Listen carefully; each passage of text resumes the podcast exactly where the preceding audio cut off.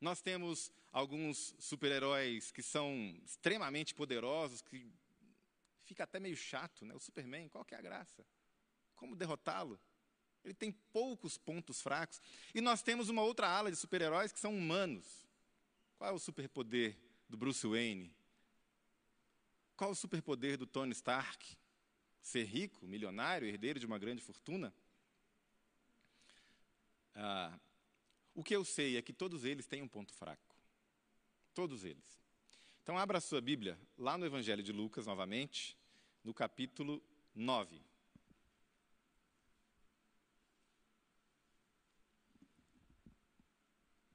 Capítulo 9, versículo 1 diz assim: a palavra do Senhor. Reunidos os doze, Jesus lhes deu poder e autoridade para expulsar demônios, curar doenças, e os enviou a pregar o reino de Deus e curar os enfermos. Olha aqui para mim, a gente já começa com uma coisa boa, não? Jesus convida doze e reúne os doze e os envia. Novamente, nós temos aqui o Antigo Testamento vindo à tona. Que história é essa de enviar doze? Você se lembra de alguma história do Antigo Testamento de enviar doze? Lá em Números, né? O envio de quem? Dos espias. Uma coisa mar maravilhosa. Doze representantes, um representante de cada tribo. Vamos adentrar no terreno, do, no território do inimigo e vamos espioná-los. E eles recebem poder para fazer coisas extraordinárias: expulsar demônios, curar doenças, pregar o reino de Deus e, novamente, curar os enfermos. E sabe o que ocorre aqui? Eles conseguem fazer. Jesus dá a orientação no versículo 3, não levem nada pelo caminho, etc. No versículo 4, eh, a respeito do, das casas onde eles vão ser recebidos ou não. No versículo 5, se eles não forem recebidos, o que eles deveriam fazer. E no versículo 6, o resultado desse envio. Dá uma olhada aí. Então eles saíram e foram, foram pelos povoados, pregando o evangelho e fazendo curas por toda parte. Que coisa maravilhosa, não? Que coisa extraordinária. Aqui estão os heróis. Poder recebido, a missão dada, a missão foi cumprida, e agora a reação que isso provocou em Herodes, no versículo 7, resume tudo isso. Herodes, o tetrarca, ouviu falar de tudo o que estava acontecendo e ficou perplexo, assombrado, admirado, porque algumas pessoas estavam dizendo que João tinha ressuscitado dos mortos ou Elias, ou etc. E ele perguntou: o que está acontecendo? O que está acontecendo? Expulsar demônios, curar enfermos, com o poder recebido de Jesus, é um espetáculo, não? Mas a história não termina aí, infelizmente. E aqui a gente tem um problema, porque depois desse espetáculo, eles sobem o Monte da Transfiguração com Jesus, esse é meu filho amado, a ele ouvi, a gente já viu esse texto, e eu quero que você vá comigo até o versículo 37. No dia seguinte, quando desceram do monte, uma multidão veio ao encontro deles. Um homem, com, é, um homem da multidão bradou: Mestre, rogo-te que des atenção ao meu filho, porque é o único que tenho. E um espírito domina. De repente ele grita, lança-o em convulsão e faz espumar. Quase nunca o abandona e está destruindo. Olha aqui para mim. Jesus tinha dado poder e autoridade para os discípulos fazerem duas coisas, a gente leu: expulsar demônios e curar os enfermos. Agora aparece um homem cujo filho está endemoniado, possuído. E aí, versículo 40. Eu pedi aos teus discípulos que o expulsassem, mas eles não conseguiram. O que houve aqui? Que criptonita é essa que removeu o poder e a autoridade que eles tinham recebido? O que está acontecendo? Aqui a gente já tem algum material para a gente pensar um pouco. O poder não era deles, o poder era recebido, certo? Eles receberam poder. O poder era de Jesus. Jesus concedeu poder e autoridade para que eles fizessem aquilo. Nós não temos poder. O poder que a gente tem não é nosso, ele é colocado sobre nós. Só que quando a gente começa a fazer coisas, surge um orgulho, surge aquele sentimento de que eu consigo, eu faço, eu aconteço. Existe uma música antiga é, que fala assim: ó, nos combates tenho sido vencedor. Você se lembra? Mas ao vencer eu também posso me ferir. Dizem por aí que a mim ninguém vai derrotar. Acho que eu troquei a letra, mas não importa, a mensagem é essa. Sem ver que no meu peito eu escondo o meu pesar. E aí vem o refrão: Saibam, pois, que ao cair eu oro ao meu Deus. Saibam que Ele é quem me levanta se estou só. Imagine a cena: espada em punho, estou a chorar. Porque dentro da armadura só existe o quê? Um menino. Só um menino. Inofensivo. Mas quando as pessoas me veem, elas veem alguém numa armadura com uma espada em punho. Quem sabe com as marcas da vitória, as cicatrizes da batalha. E as pessoas olham e admiram. Ali vai um guerreiro. Mas quando você está sozinho, quando você está no subsolo, você sabe quem você é. Eu sou um homem doente. Eu sou um homem terrível. Eu me olho no espelho, eu sei quem eu sou. Ainda que você tenha fama e reputação de super-herói, você sabe quem você é. Você sabe que não é um super-herói.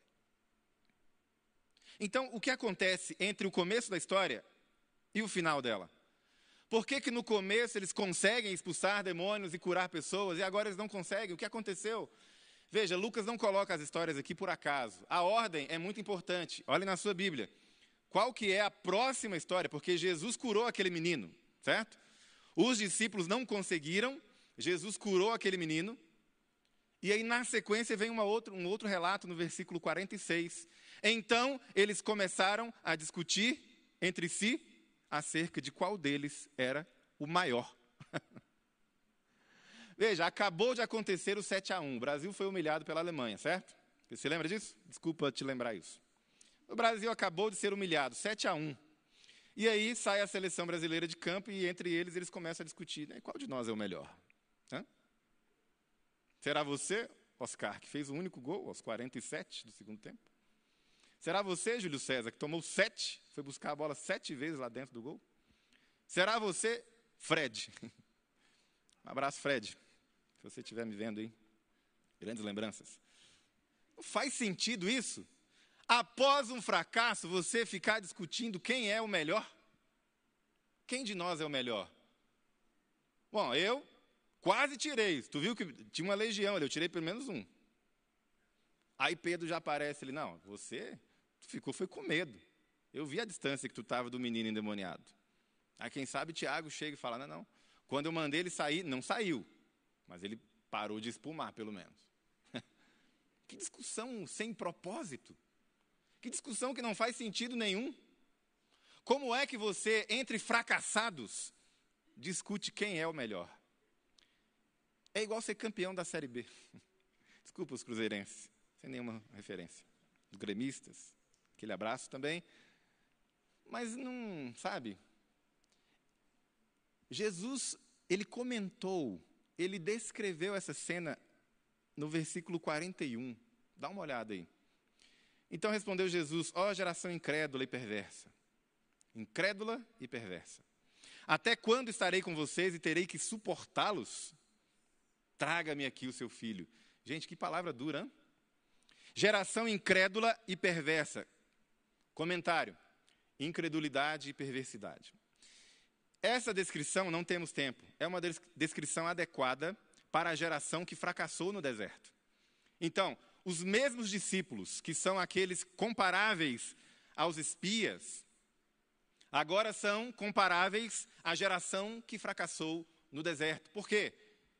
Porque foram perversos e incrédulos. Meus amigos, a incredulidade não cabe na vida do cristão.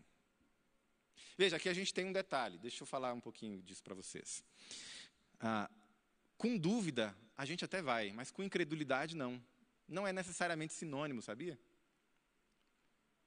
Incredulidade é um passo além da dúvida, porque com dúvida você ainda vai. Com dúvida, eu não sei muito bem, eu ainda estou meio em dúvida. Senhor, ajuda-me na minha falta de fé. O milagre vem. Mas com incredulidade, não vem. Com incredulidade, a incredulidade é praticamente rebeldia. É não crer. Coração está fechado. E Jesus olha para aqueles homens que acabaram de fazer milagres, expulsar demônios, curar enfermos, os mesmos homens, incrédulos, perversos. O que houve? Onde estão os heróis? Me parece que voltaram para o subsolo. Uma vez o ex-lutador, na verdade ele ainda era atleta quando isso aconteceu, Cassius Clay, mais conhecido como Muhammad Ali, lutador de boxe, muito bom, um dos melhores, na verdade o melhor da história na opinião de muita gente. E ele era muito piadista, um homem sempre de bom humor, e ele gostava de falar sobre ele mesmo, como alguém que, que era muito bom, né? E ele estava no avião, e a comissária foi passando no corredor, olhando quem estava usando o cinto, quem não estava, e ele estava sem cinto. E ela disse assim: Senhor, por favor, coloque o cinto. E ele falou bem alto para todo mundo ouvir: O Superman não precisa usar cinto. e ela falou: O Superman não precisa nem usar avião, senhor, coloque o cinto. Melhor. Quem o senhor pensa que é? Hã? Quem você pensa que é? Quem você quer enganar? Você faz e as coisas acontecem, e você começa a se acostumar com isso, né? Você fala e as pessoas te ouvem. Você chega, o problema está ali. Quando você sai, o problema já está resolvido, porque você, a sua presença trouxe a solução. Você já nem mais se prepara tanto, porque você já é preparado. E se a situação aparecer agora, você dá conta do recado. E aí, você acha que não precisa de cinto de segurança. Você não é o Superman. E muitas vezes o sofrimento, como disse S. Lewis, é o megafone de Deus gritando para você, para um mundo surdo: Ei, você não é isso tudo. Você não é isso tudo. Lá vem eles de novo. Virou passeio, amigo. Você não é isso tudo. Vai lá, Brasil. Vai lá, Filipão. Não escala tanto na, tanto na defesa. Solta o meio de campo. A Alemanha não é isso tudo. Vai lá, time do Santos contra o Barcelona. Vamos ver se o Barcelona é isso tudo. Vamos lá tomar quatro. Você não é isso tudo. Quem você pensa que é para enfrentar o inimigo de peito aberto? Confiando na sua própria força? Quem você pensa que é? Veja, volte no texto. Capítulo 9. Depois que eles discutem quem, quem deles é o melhor, né? Ah, Lá na frente, a gente tem dois eventos. Eles entre os samaritanos, final do capítulo, Jesus mostra como é difícil segui-lo. E aí ele fala assim: olha, ninguém que colocou a mão no arado olha para trás. Não dá para desistir. Você começou, agora vai até o fim. E aí vem uma, uma coisa muito curiosa. Capítulo 10, na sua Bíblia deve ter um título. Capítulo 10. O envio dos Ele tentou 12, deu errado. Deu certo, mas depois deu errado. Aí agora, segunda tentativa, vou enviar 70. Mas Deus, ele tem algo extraordinário dentro dele, né? Na cabeça dele, ele olha para a gente e fala assim: rapaz, vocês são fracassados mesmo, mas vamos de novo. Agora vai 70. E sabe o que aconteceu? Mesmo poder concedido, mesmos resultados. E aí vem, dentre esses 70, os mesmos 12. E aí vem o resultado lá no versículo 18. Aliás, 17. Os 72 voltaram alegres e disseram: Era 72, né? Senhor, até os demônios se submetem a nós no teu nome. Acho que alguma coisa mudou, né? Senhor, até os demônios têm medo de nós, por causa do Senhor. Senhor, até os demônios se submetem no teu nome. E Jesus responde: Eu vi Satanás caindo do céu como um relâmpago. Eu dei a vocês autoridade para pisarem sobre cobras e escorpiões, sobre todo o poder do inimigo, e nada lhes fará dano. Deixa eu conversar com vocês um pouquinho mais. Na, no ano de 2019, a, na verdade 2020, aconteceu um acidente envolvendo estudantes. E essa notícia rodou o mundo porque comoveu muita gente. Na verdade, eles eram estudantes que tinham um time de futebol. E eles foram com o treinador é, visitar uma caverna. Não sei quantos se lembram dessa notícia, eu estou abrindo ela aqui. E entraram na caverna, e por algum motivo que eu te, deveria desenhar para te explicar, vai ser difícil só com palavras, começou a chover muito forte, um rio transbordou, e eles ficaram na caverna. A física explica com oxigênio, mas completamente debaixo de água. Então, para chegar na caverna, tinha que mergulhar. Só mergulhadores consegui, conseguiriam chegar lá. Era um caminho assim, e subia e tal, e eles estavam aqui dentro, e lá fora, tudo cheio de água. Não tinha como sair. Eles ficaram nove dias ali. E o que emocionou muita gente foi o pedido de socorro deles. Eu gostaria que você ouvisse. Os mergulhadores chegaram, encontraram os meninos. O socorrista perguntou: Ei, vocês são quantos? Somos treze. Doze meninos e o treinador, né? Aí ele, treze? Muito bem. Um menino pergunta: Nós vamos sair daqui hoje? O socorrista diz: Hoje não, hoje não. Nós somos apenas dois aqui. Você precisa dizer a eles: Mas nós estamos chegando. Muitas pessoas estão chegando. Nós somos apenas os primeiros. Vamos resgatá-los. Um menino pergunta: Que dia é hoje? O socorrista diz: É segunda-feira, vocês estão aí, hoje é o décimo dia. Vocês são muito fortes, muito fortes. O menino faz um pedido que na transcrição ficou inaudível. O socorrista responde: Ok, vamos voltar. Estamos chegando. O socorro está chegando. Gente, agora vem a parte que me tocou profundamente. Um dos meninos diz: Ei, nós temos fome.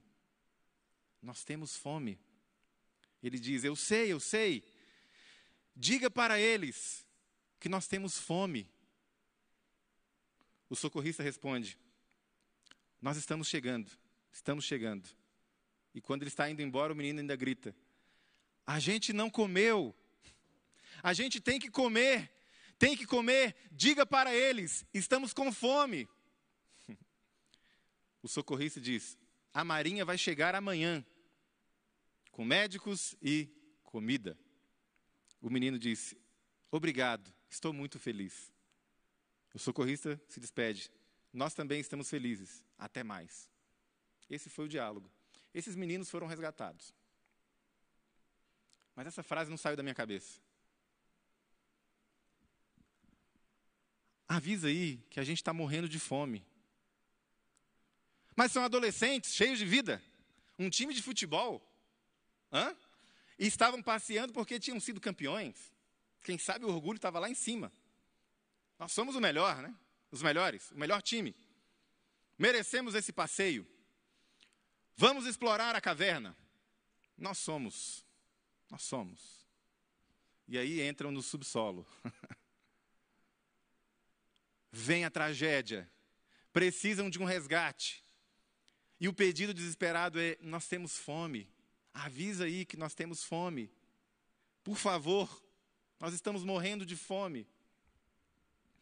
Meus irmãos, nós estamos num subsolo. E por trás dessa armadura que não engana mais ninguém, só existe um menino. E Jesus é tão extraordinário, tão maravilhoso, que ele entra no nosso subsolo. Ele vem com o socorro. E ele traz não só a marinha, não só os médicos, ele traz alimento, ele traz pão. Ele entra no subsolo onde há um homem doente. Eu sou um homem insuportável. O meu fígado dói. Ele entra no quarto onde está esse homem no subsolo. E ele olha e ele enxerga apenas um menino, com medo, chorando. E ele estende a mão para esse homem do subsolo. Quem sabe se Dostoiévski pudesse continuar aquela história, seria assim: Vem, meu filho. Você de fato é doente, insuportável, mal, mas você é só uma criança. Talvez a minha família esteja assistindo aí, eu me lembro perfeitamente, pai, o dia em que eu percebi que os meus pais eram pecadores. Você se lembra? Que dia que você percebeu que os seus pais eram pecadores? Para mim foi o primeiro dia que eu vi meu pai falar um palavrão. Ele nunca falou palavrão na vida, mas um dia ele não estava percebendo que eu estava perto. E ele ficou nervoso com uma situação e ele falou. Aquilo foi um choque para mim, porque meu pai não faz isso. Não, não, eu não vi isso. Eu não quero acreditar. E ele falou com alguém e eu fiquei em choque. Como assim meu pai faz esse tipo de coisa? Eu entrei no subsolo do meu pai como uma criança naquele dia. Quando é que você percebeu que os grandes heróis que você admira, na sua família, seu pai, a sua mãe, o grande líder que você admirava, quando é que você percebeu que essa pessoa tem falhas, que tem criptonitas, que tem falhas na armadura e que dentro da armadura só existe uma criança com medo? Nessa noite o Senhor está aqui, amém? Nós não estamos na presença de, de qualquer um. O Deus Criador do universo está aqui. Meu irmão, diante dele, ninguém esconde nada. Diante dele é tudo patente. O meu apelo nessa noite é para que você não se justifique. Pare de se defender. Pare com esse discurso que cria uma bolha, um campo de força em torno de você, negando a sua vulnerabilidade. Diante do Senhor a gente não esconde nada. Diante do Senhor a gente reconhece: ei, nós temos fome. Por favor, me tire daqui. Me tire daqui. Avise que nós. Senhor, Espírito Santo, avise que nós temos fome. Nós estamos desesperados. Será que nessa noite eu, eu, eu estou falando para alguém que tem se sentido assim? Existe uma canção de um grupo chamado Coldplay. Não é para você ouvir, não, tá? É só a letra é interessante. E a letra diz mais ou menos assim: olha, eu já ouvi falar de Hércules e seus feitos, eu já ouvi falar de outros grandes heróis, da esperteza do Homem-Aranha, já ouvi falar dos feitos do Superman, mas eu olho para esses homens e eu não me vejo na lista dos heróis. A roupa do Superman parece que não cabe em mim. Eu sou só um ser humano, normal, cheio de defeitos, cheio de falhas. Será que eu estou falando com alguém que tem dificuldade para reconhecer isso nessa noite? Vou fazer um apelo para você. Nós temos nessa noite alguém que gostaria de dizer diante de Jesus: Senhor, o Senhor me conhece. Entre no meu subsolo. O Senhor sabe quem eu sou. Quando eu saio desse subsolo todo dia de manhã e encontro com as pessoas, converso com elas, elas acham que ali vai um guerreiro, armadura, espada em punho, mas o Senhor me conhece. Só uma criança amedrontada. O Senhor sabe quando eu choro sozinho. O Senhor me conhece e nessa noite eu quero te dizer: eu tenho fome. Eu preciso de um resgate. Eu preciso de um herói muito mais forte que eu para me salvar. Estou completamente vulnerável na tua presença. Nós temos alguém assim nessa noite? Eu quero ver sua mão. Deus seja louvado. Deus seja louvado. Sabe por quê? O pessoal do louvor já pode entrar. Se você reconheceu isso, agora, agora a coisa vira, irmão. Agora a coisa vira. O negócio foi triste até agora, mas agora tem final feliz, porque quando a gente reconhece que a gente é fraco, de acordo com o apóstolo Paulo, quando eu estou fraco, é aí que eu estou forte. É aí que eu estou forte, porque eu reconheço que a força é dele. Em mim não há nada, eu reconheço que dependo completamente dele, que eu estou numa caverna, num subsolo e que alguém precisa descer e descer e descer e me resgatar dali. E esse super-herói se chama Jesus Cristo, Filho de Deus. Jesus Cristo, o Filho de Deus, o Cordeiro de Deus que tira o pecado do mundo, o Rei dos Reis e Senhor dos Senhores, aquele que não conhece derrota, mas ele foi derrotado na cruz. Não, meu amigo, a cruz foi uma vitória. Tetelestai, está consumado, está pago. Uma vitória. Ele sim tem poder. Ele sim tem autoridade diante dos demônios, diante das enfermidades. E ele está aqui nessa noite se você reconhece que Jesus Cristo é Deus, Todo-Poderoso, há esperança para você, porque lá em Hebreus 11, a partir do versículo 34, descreve os heróis. Sabe como é que descreve os heróis? Pela fé. Pela fé, sem incredulidade, pela fé, eles colocaram em fuga exércitos, fecharam a boca de leões. Pela fé, mulheres receberam de volta os seus amados através da ressurreição. Pela fé, Raabe, pela fé, Gideão, pela fé, Baraque, pela fé, Abraão, pela fé, Moisés, pela fé. crendo naquele que tem todo o poder. É pela fé. E ali no meio diz assim: que esses heróis tiraram força da fraqueza. Está escrito isso lá. Se você se sente fraco, se você acha que não é para você, a boa notícia dessa noite é: é para você. É exatamente para você. Pastor, eu acho que não. Para mim, não. Já passou meu tempo, pastor. É para você. Pastor, eu já perdi a oportunidade. Não, é para você. Eu não consigo. É exatamente para você. Fique em pé no seu lugar. O apelo dessa noite é: reconheça quem Ele é. Ele está descendo. Ele vem te resgatar. Ele desce no mais profundo até encontrar você. Espírito Santo, diga para Ele que eu tenho fome, sim. Ele não vem trazer comida para você, Ele é o pão que desceu do céu.